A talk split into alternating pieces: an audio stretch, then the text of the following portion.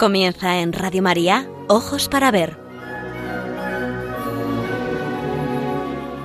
Con la dirección de Andrés Jiménez y Santiago Arellano.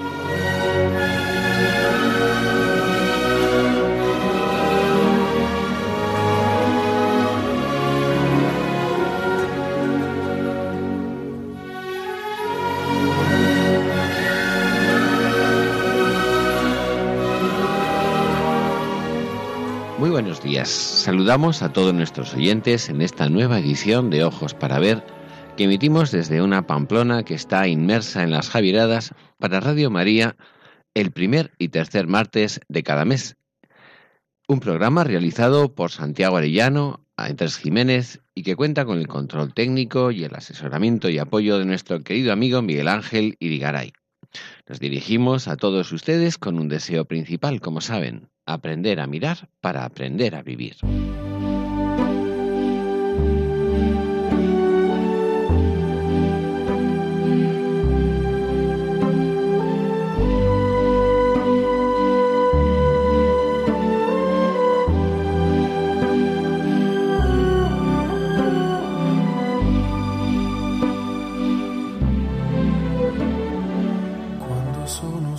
Buenos días. ¿Qué tal Santiago? Muy buenos días. Pues bien diremos, ya acercándonos hacia la primavera y eso nos llena de vigor. A Javier van los caminos al inicio de la primavera.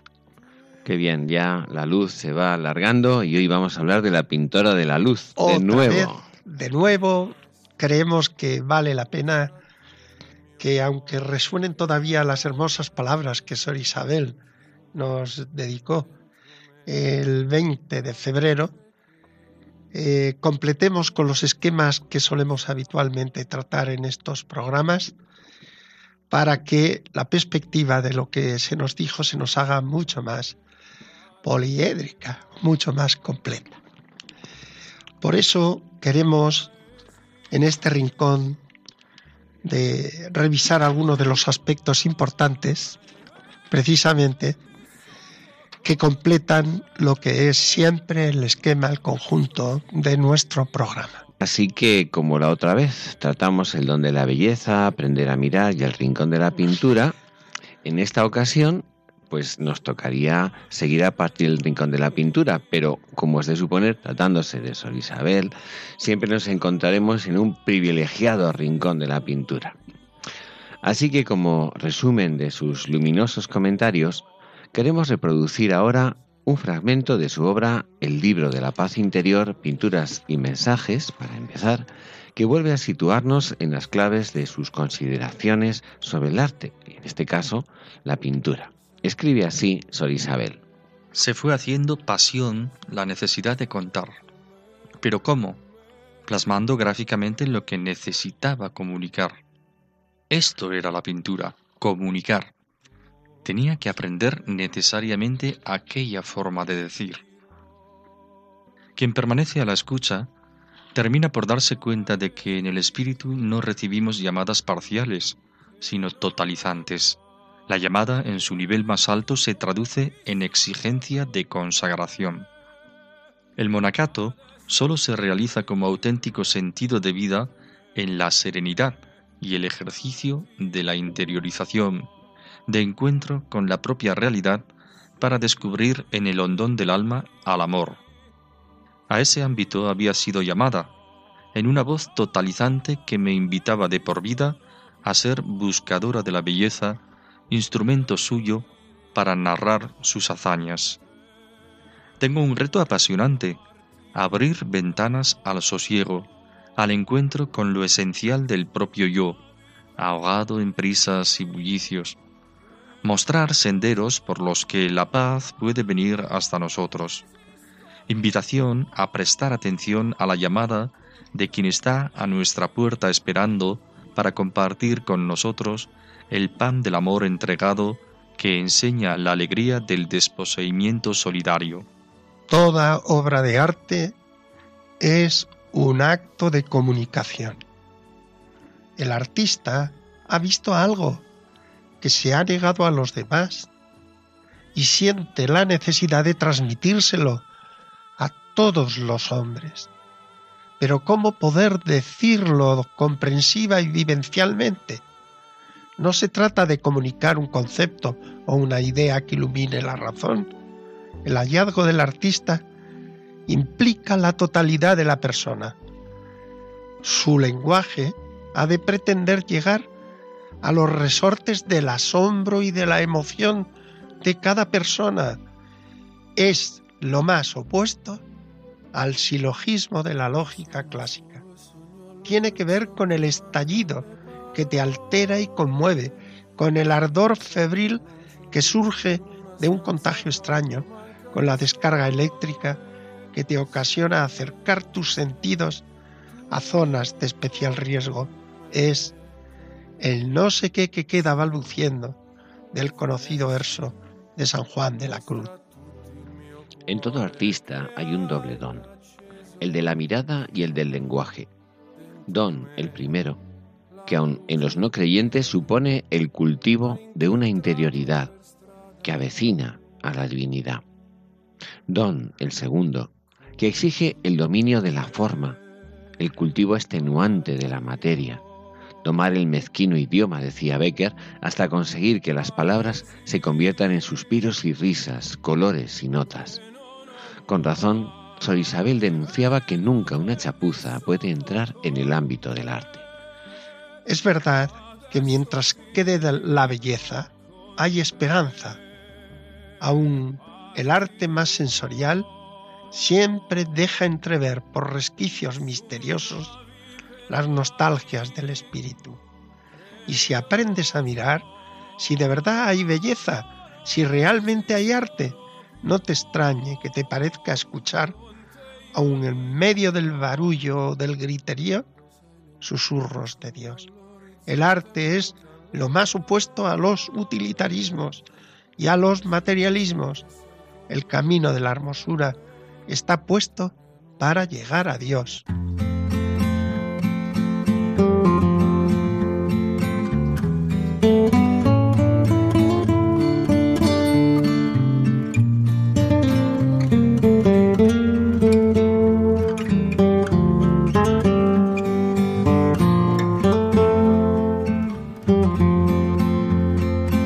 Ojos para ver, momento para la pintura.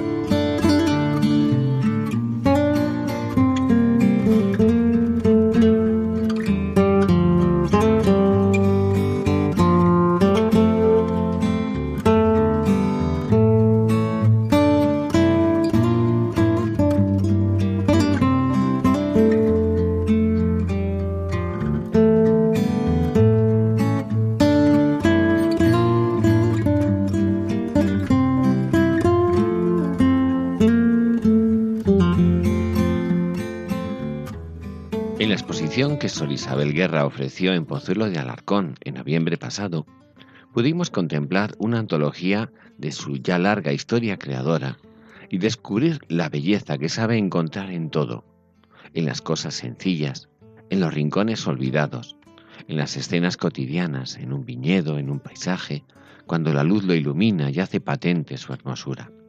Pero sobre todo en el ser humano cuando la luz interior desvela la maravilla del espíritu, en el candor de los niños, en la actitud pensativa de esas muchachas hermosas que reflejan el misterio de sus almas, en búsqueda o en encuentro de algo más pleno y trascendente que nuestra corporalidad, o en esos rostros serenos y complacientes de sus retratos, que hablan de vidas maduras, no por edad, sino por sentido, y mucho más. Esto hemos visto desde hace tiempo en la pintora de la luz.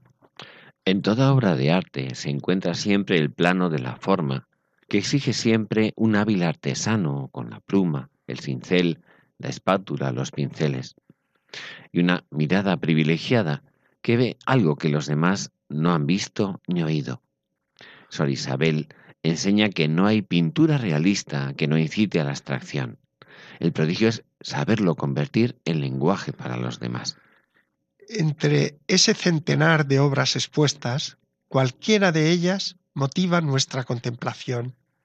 Hemos elegido un óleo sobre lienzo de pequeñas dimensiones, 65 por 46 centímetros, pintado en 1991, y que lleva por título A la aurora he de despertar.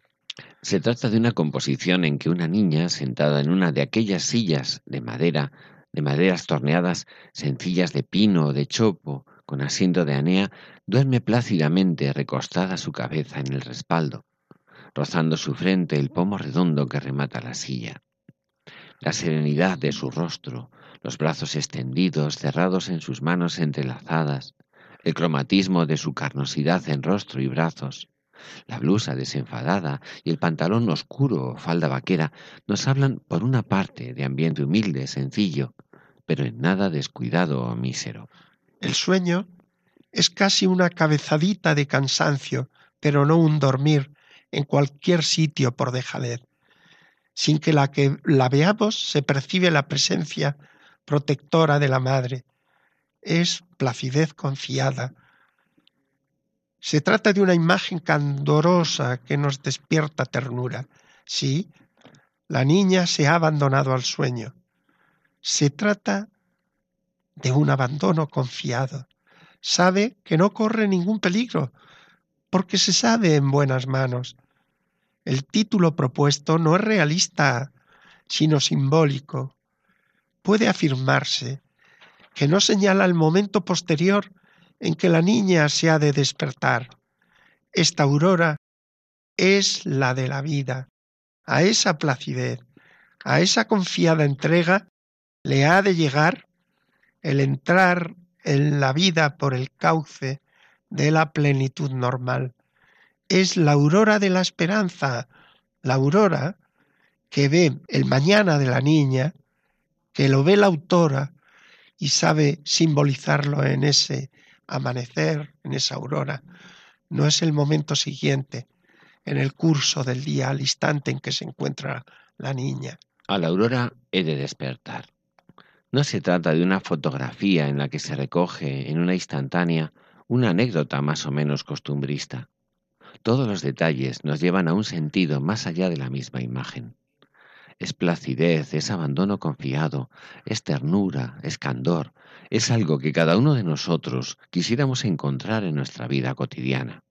Ese rincón confiado en que sin recelo puedes abandonarte en un descanso sin temores. Por ejemplo, yo os he de confesar que al ver a esta niña me encantaría que pudiera servir de expresión de mi necesidad de abandonarme en nuestro buen Dios, como enseñaba Teresita del Niño Jesús.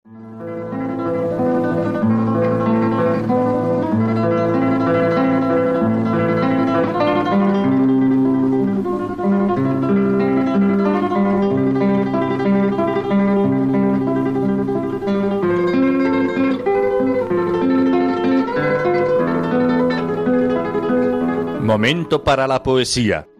Ojos para ver. Radio María.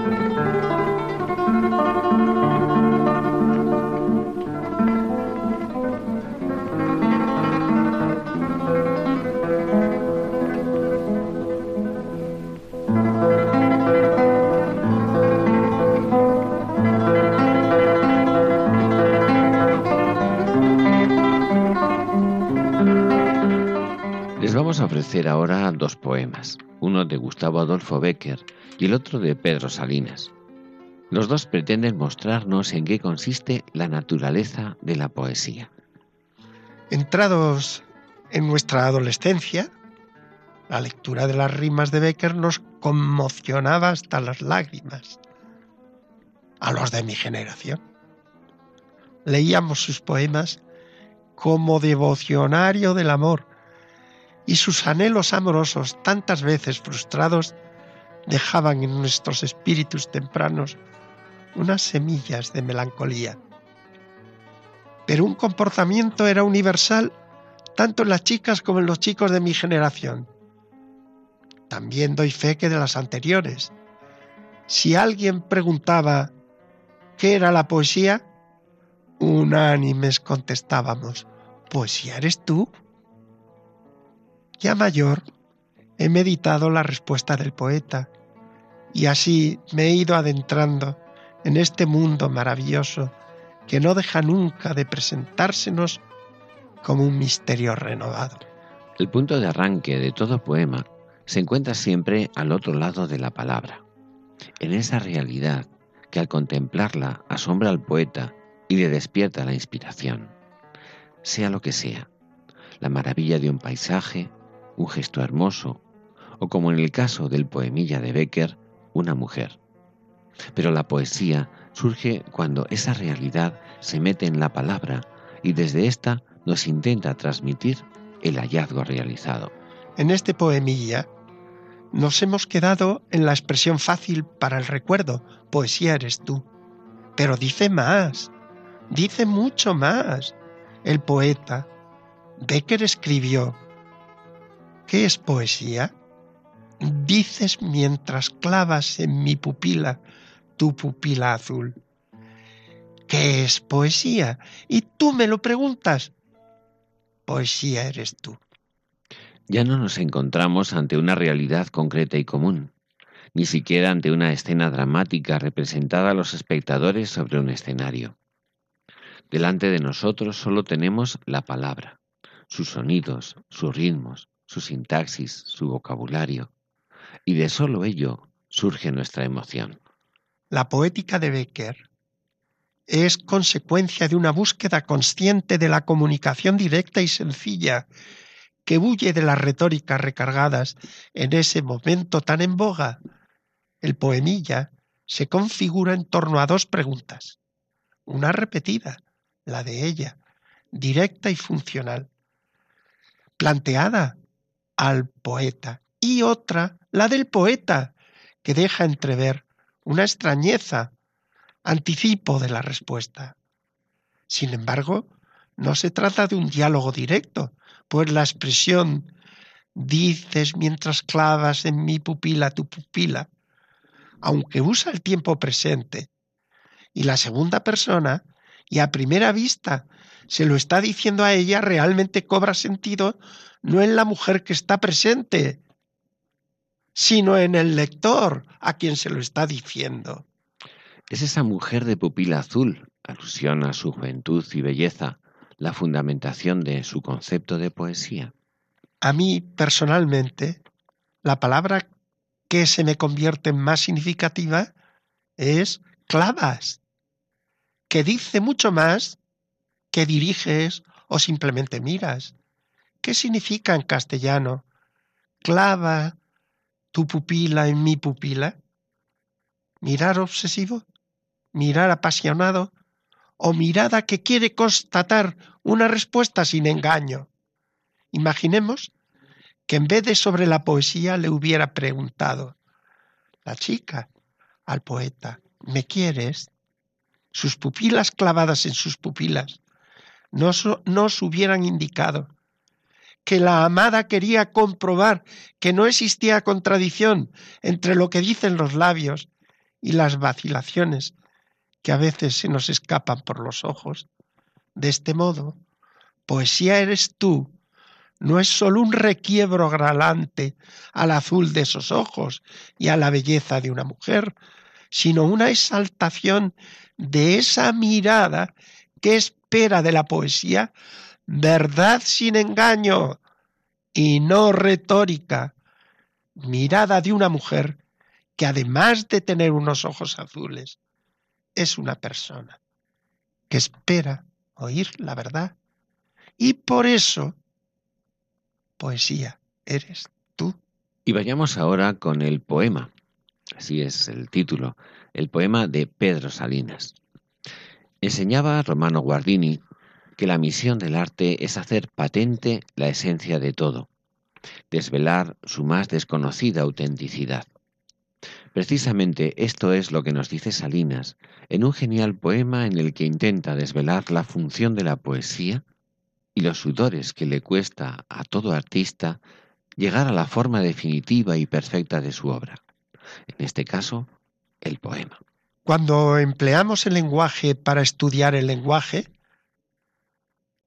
solemos denominar a esa acción metalingüística, que es la ciencia que estudia estos textos.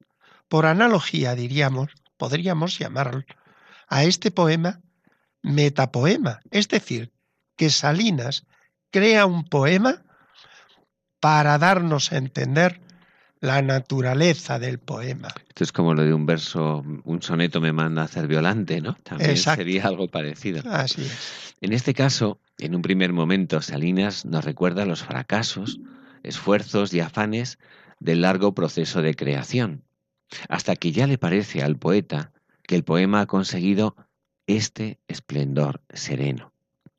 Lo realmente clarificador aparece a partir del séptimo verso que escucharemos. También para Salinas, el punto de arranque de la inspiración se encuentra en la realidad.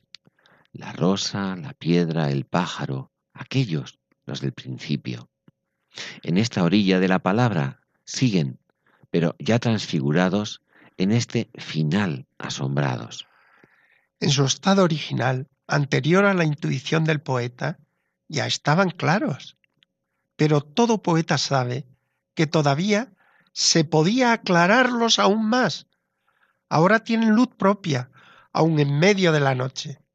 El poema supera a la realidad, pero no contra ella, sino a su servicio y al de una humanidad que quiere encontrar en todo la verdad. Gracias al poema, aquellas iniciales rosa, piedra y pájaro han sido alzados a más transparencia para siempre revelados. Los que estaban allí ahora están aquí en el poema, se han quedado en la palabra. A la luz del poema, todo está mucho más claro. Y ahora, aquí está frente a mí.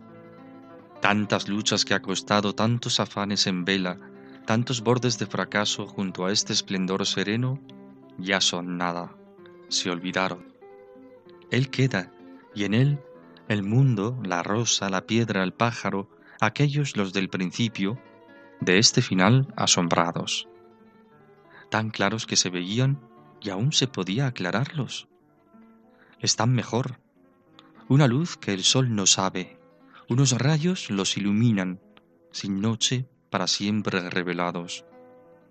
Las claridades de ahora lucen más que las de mayo, si allí estaban, ahora aquí, a más transparencia alzados. Qué naturales parecen, qué sencillo el gran milagro. En esta luz del poema todo, desde el más nocturno beso al cenital esplendor, todo está mucho más claro.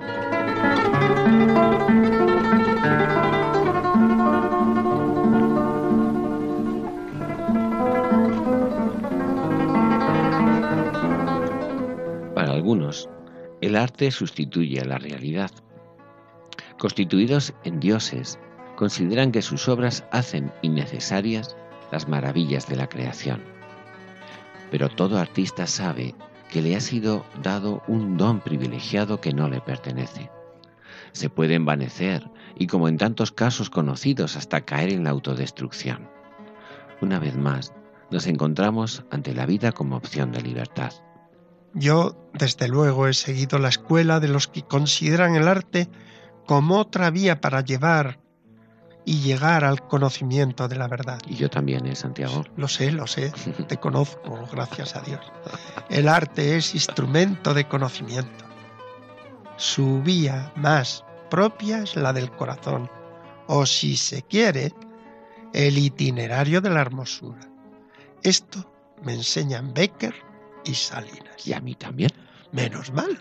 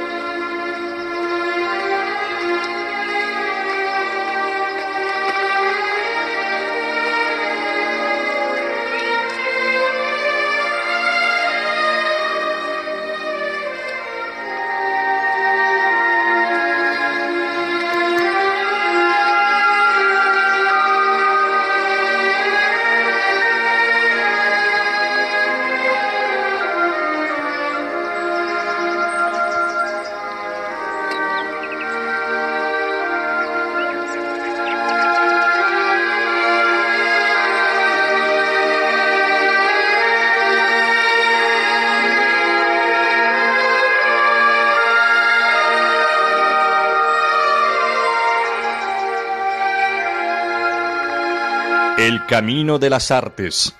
Ojos para ver.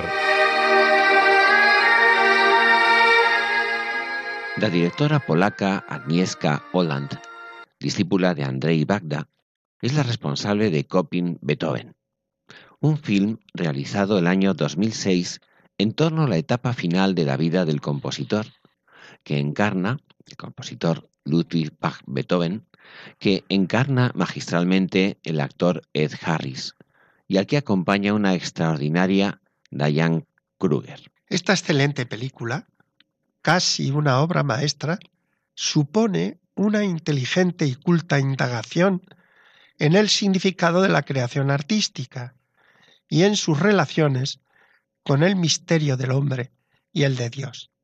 Se centra en los últimos años de la vida del compositor, en los que la soledad y una implacable sordera no impidieron que creara una de las obras más emblemáticas, la novena sinfonía. Más que de una biografía, se trata de una tesis en la que al artista le llega un don de lo alto, a pesar de carecer de merecimientos morales y de verse atormentado por una demoledora sordera. El silencio es el lugar donde se escucha la voz de Dios, belleza primera, hecha luz o hecha música. Es el momento inspirador, a la vez sublime y pavoroso. En todo caso es un don que no se puede suplir con voluntarismo. Es preciso al artista, eso sí, disponerse para aprender a mirar, a escuchar, a servir de instrumento y portavoz de la palabra y la hermosura de Dios. El film va diseccionando el alma del músico y revelando tanto su profunda espiritualidad como su lucha interior y sus toscos defectos. El catalizador de esta revelación es Hannah Holz, cuya honesta mirada y sensibilidad artística sacan de la soledad al compositor que ve en ella a un ángel enviado por Dios a su vida. Entre ambos surge una relación como entre dos almas gemelas que comparten vocación y pasión, si bien poseen caracteres muy diferentes. Beethoven sufre terriblemente por su sordera que le impide escuchar la música que recibe como inspirada por Dios. Ana es delicada, virtuosa, disciplinada, religiosa sin pietismo. Admira a Beethoven y conoce las claves de su música. Todas menos una, la gracia de su inspiración. Crear es más que estudio y disciplina. ¿Qué? Es que no lo entiendo, maestro. ¿Dónde termina el movimiento? No termina. Sigue fluyendo. Deje de pensar en términos de comienzo y final. No es uno de esos puentes que construye su hombre de hierro, es un ente vivo. Como nubes que se transforman o mareas cambiantes. ¿Y cómo se concreta musicalmente? No se concreta, va creciendo.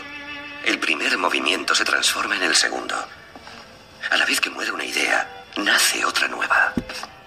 En su trabajo se obsesiona con la estructura, en elegir la forma correcta. Tiene, tiene que escuchar la voz que habla en su interior.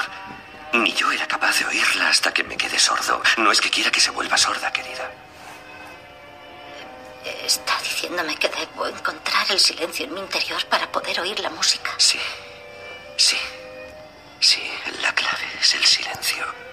El silencio entre las notas. Cuando el silencio la envuelva, podrá cantar su alma.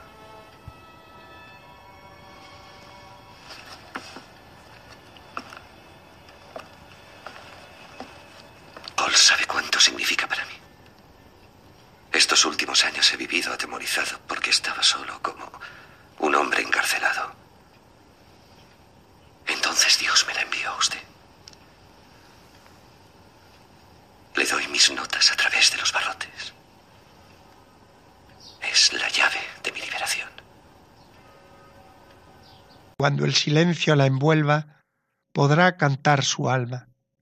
El artista se ve a sí mismo como un elegido para mirar a Dios cara a cara, para escuchar sus palabras en el silencio de su alma, gracias a su sordera y para intentar traducirla. Pero ello le resulta angustioso, ya que no le es dado escuchar el resultado. Ana descubre a través de la atormentada, atormentada inspiración del maestro que la belleza, la música en este caso, es el lenguaje de Dios. Oímos su voz, leemos sus labios, damos a luz a sus hijos, los hijos de Dios, para su alabanza.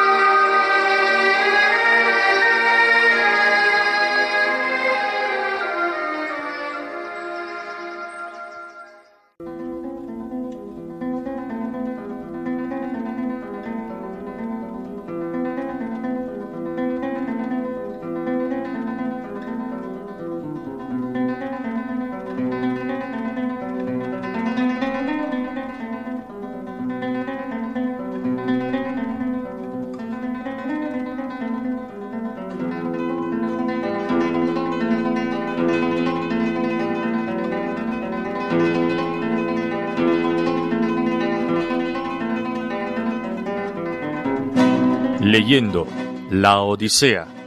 Ojos para ver. Radio María.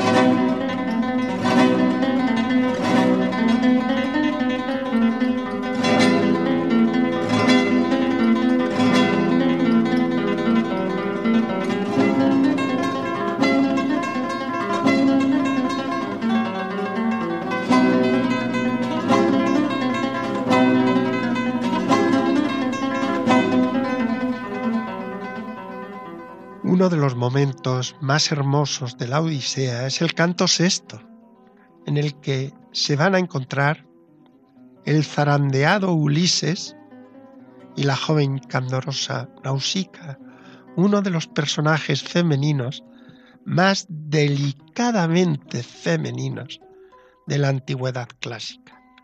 El canto sexto es uno de los más breves de entre los 24 que componen la epopeya. Tras arribar Ulises a la tierra de los feacios, rota la almadía y extenuado por el esfuerzo de llegar a nado hasta la desembocadura de uno de los ríos, donde se esconde bajo abundante hojarasca y en donde queda profundamente dormido. Atenea visita en, un sueño a la princesa Nausicaa, hija de Alcinó, rey de Esqueria, y la combina a hacerse cargo de su de hacerse cargo de sus responsabilidades como mujer en edad de casarse. Al despertar, Nausicaa pide a su padre un carro con mulas para ir a lavar ropa al río. Mientras ella y sus esclavas descansan y otras juegan a la pelota, Odiseo, Ulises, despierta, las ve y pide ayuda a la princesa. Nausicaa, impresionada por su forma de hablar, acoge al héroe y le brinda alimentos. Le dice que la siga hacia la casa del rey y le indica cómo pedirle a su madre, la reina, hospitalidad. Le señala un bosque consagrado a Atenea, situado en las afueras de la ciudad y donde podrá descansar. Odiseo aprovecha la ocasión para implorar a la diosa que lo reciban y lo ayuden a llegar a su patria. Una nueva aventura le espera a Ulises, un nuevo reto que el héroe ha de superar. Nueva tentación que le puede apartar de su ideal de regresar a Ítaca. Si en el canto anterior le hemos contemplado en el momento en que se libra de la poderosa Calipso, diosa encaprichada que le ofrece además de sus riquezas y de sus lujosos dominios la eterna juventud y la inmortalidad de los dioses, ahora tendrá que renunciar a Nausica, la hija del rey Alcinoo, veinte años más joven que Ulises, discreta, prudente, candorosa, rica y hacendada, y en el esplendor de la juvenil hermosura. Hermosa la doncella, e ideal la tierra que se le brinda como nueva patria. Una tierra que no conoce la guerra, hábil en el dominio del mar, que se dedica a cantar las glorias patrias al atardecer, a competir en los juegos deportivos, el lanzamiento de la jabalina o el manejo del arco. Pero el héroe sabe que al otro lado del mar le esperan los suyos, su Ítaca, aunque al pretenderlo pudiera acaecerle la muerte. Vale no la pena, sino el gozo leer atentamente el canto. Ulises se nos va enriqueciendo en los perfiles de su rica personalidad. Se ha despertado al escuchar el griterío de, los, de las criadas de Nausica. Al verse desnudo, siente vergüenza.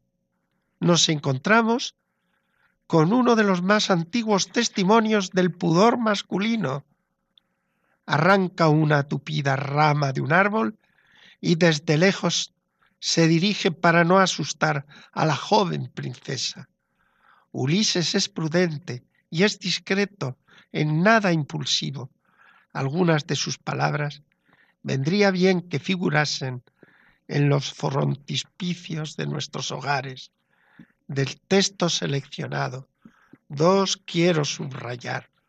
Uno de Ulises y los dioses te concedan cuanto en tu corazón anheles, marido, familia y feliz concordia. Pues no hay nada mejor ni más útil que el que gobierne en su casa el marido y la mujer con ánimo concorde. El otro es de Nausica. No olvidemos que estamos escuchando unos criterios de orden natural. Faltaban 700 años para que resonase en el mundo el Evangelio. Dice ella, así dirán, y tendré que sufrir tamaños ultrajes. Y también yo me indignaría contra la que tal hiciera, contra la que, a despecho de su padre y de su madre todavía vivos, se juntara con hombres antes de haber contraído público matrimonio. Pero vayamos al canto sexto y escuchémoslo. Pero tú, oh reina, apiádate de mí ya que eres la primera persona a quien me acerco después de soportar tantos males, y me son desconocidos los hombres que viven en la ciudad y en esta comarca. Muéstrame la población y dame un trapo para atármelo alrededor del cuerpo, y si al venir trajiste alguno para envolver la ropa. Y los dioses te concedan cuanto en tu corazón anheles, marido, familia y feliz concordia, pues no hay nada mejor ni más útil que el que gobierne en su casa el marido y la mujer con ánimo concorde, lo cual produce gran pena a sus enemigos y alegría a los que los quieren, y son ellos los que más aprecian sus ventajas. Respondió Nausicaa, la de los níveos brazos. Forastero, ya que no me pareces ni vil ni insensato, sabe que el mismo Zeus olímpico distribuye la felicidad a los buenos y a los malos. Y si te envió esas penas, debes sufrirlas pacientemente. Mas ahora que has llegado a nuestra ciudad y a nuestra tierra, no carecerás de vestido, ni de ninguna de las cosas que por decoro ha de alcanzar un mísero suplicante. Te mostraré la población y te diré el nombre de sus habitantes. Los feacios poseen la ciudad y la comarca, y yo soy la hija del magnánimo Alcinoo, cuyo es el imperio y el poder entre los feacios. Dijo, y dio esta orden a las esclavas de hermosas trenzas. Deteneos, esclavas. ¿A dónde huís? ¿Por ver a un hombre? ¿Pensáis acaso que sea un enemigo? No hay ni habrá un mortal terrible que venga a hostilizar la tierra de los feacios, pues a esto los quieren mucho los inmortales. Vivimos separadamente y nos circunda el mar alborotado. Somos los últimos de los hombres y ningún otro mortal tiene comercio con nosotros.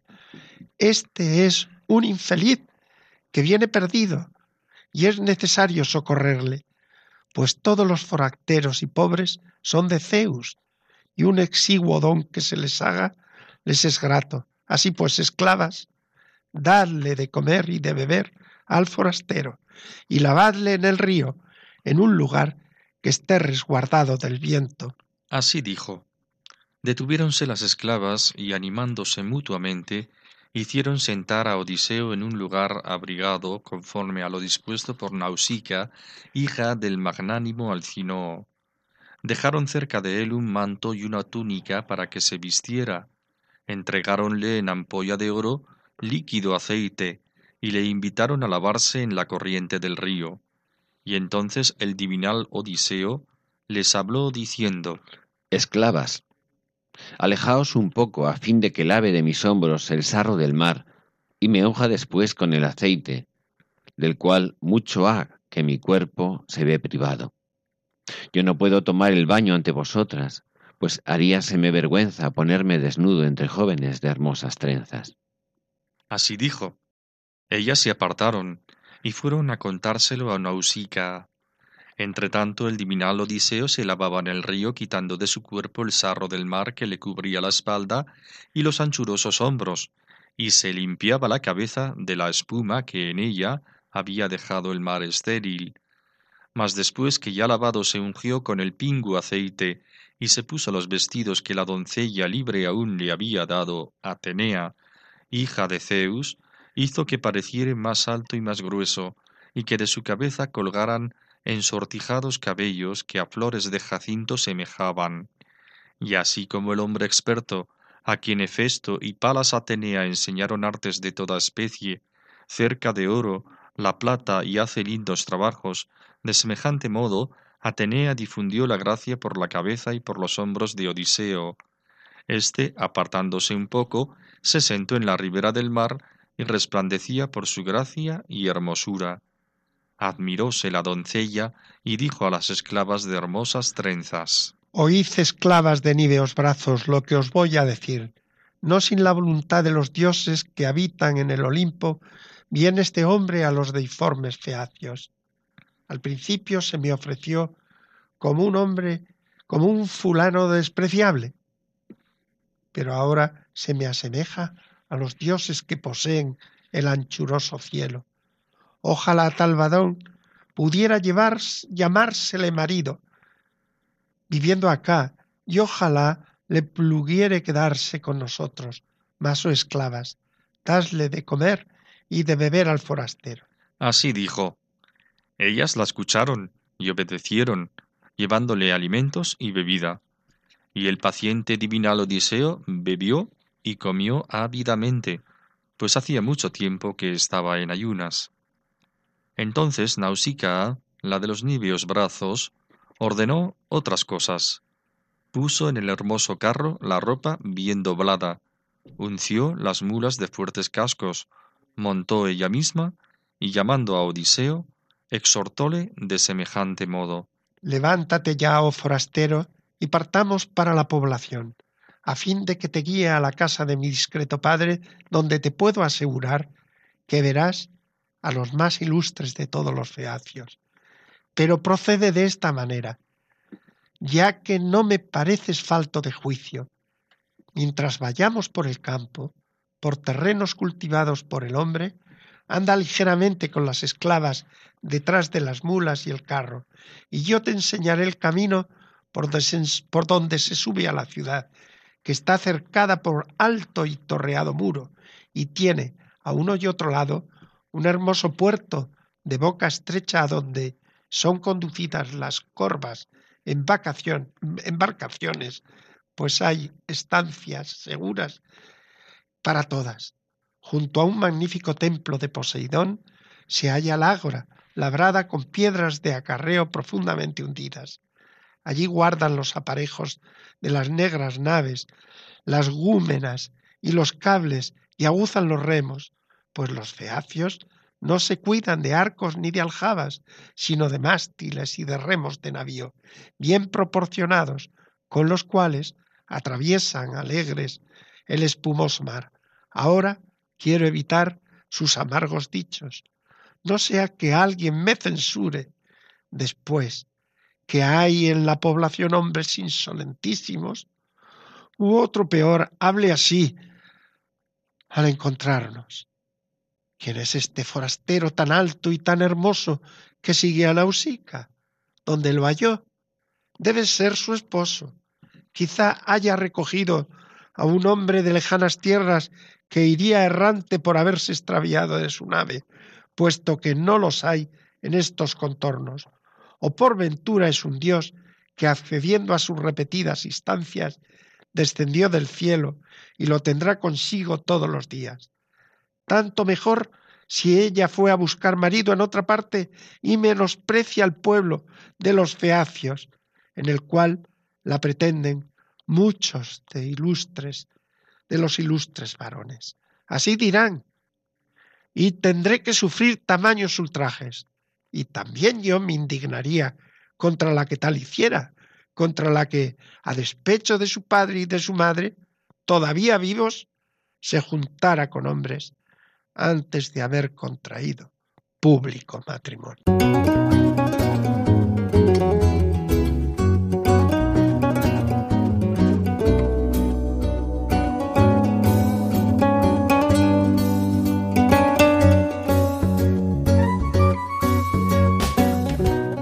Mons Day será el título de la vigésimo tercera edición de la Exposición de las Edades del Hombre que se celebrará en Aguilar de Campo, Valencia, entre los meses de mayo y noviembre de este año 2018. Bajo este título, la exposición profundiza en el rico significado de la montaña dentro de la tradición simbólica cristiana y de la extensa historia religiosa de la humanidad. Una propuesta de fe, arte, naturaleza, en ese empeño de convertir cada edición de las edades del hombre en un diálogo entre la fe y la cultura. El comisario de la muestra es el delegado de Patrimonio de la Diócesis de Palencia, José Luis Calvo Calleja, mientras que el guion lo desarrolla el rector del Seminario Diocesano de Ávila, Gaspar Hernández Peludo. La exposición contará con un epílogo, Ecclesia Dei, que será una invitación a recorrer el entorno más cercano de Aguilar de Campo a través de los templos del norte de las provincias de Burgos y Palencia. Estos templos, en torno a una cincuentena, están aglutinados en diferentes itinerarios temáticos que forman parte del sistema territorio románico norte. Así que les anunciamos que tenemos ya a las puertas la exposición Las Edades del Hombre en su vigésimo tercera edición, Mons Dei, en Aguilar de Campo, al norte de la provincia de Palencia.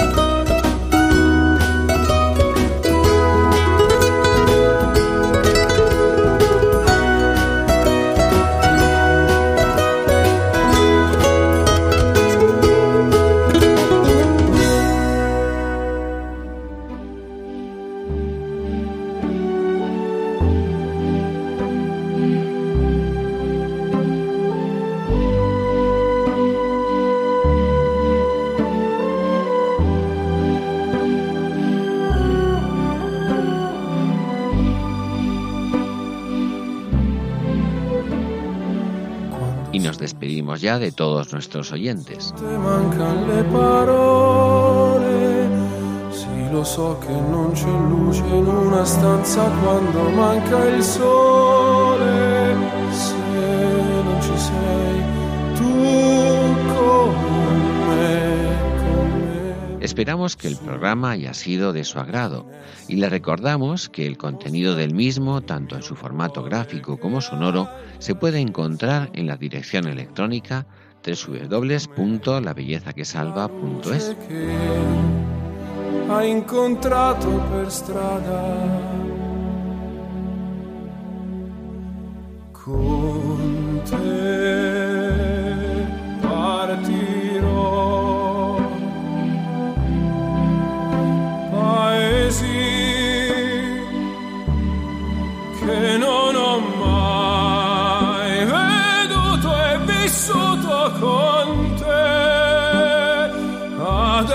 Adesso sì li vivrò con te.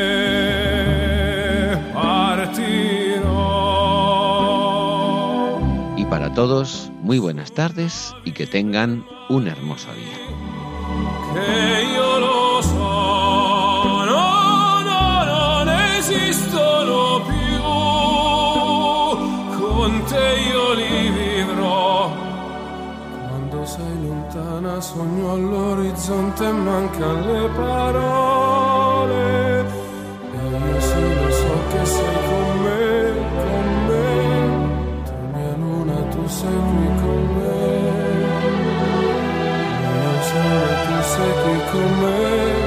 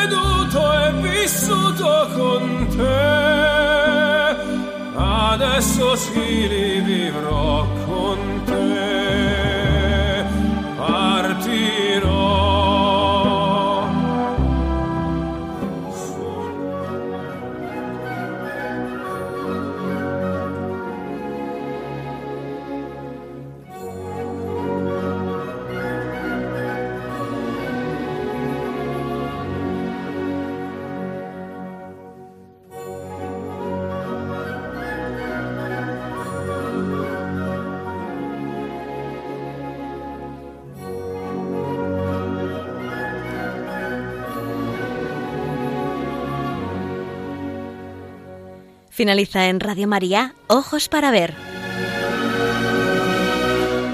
Un programa dirigido por Andrés Jiménez y Santiago Arellano.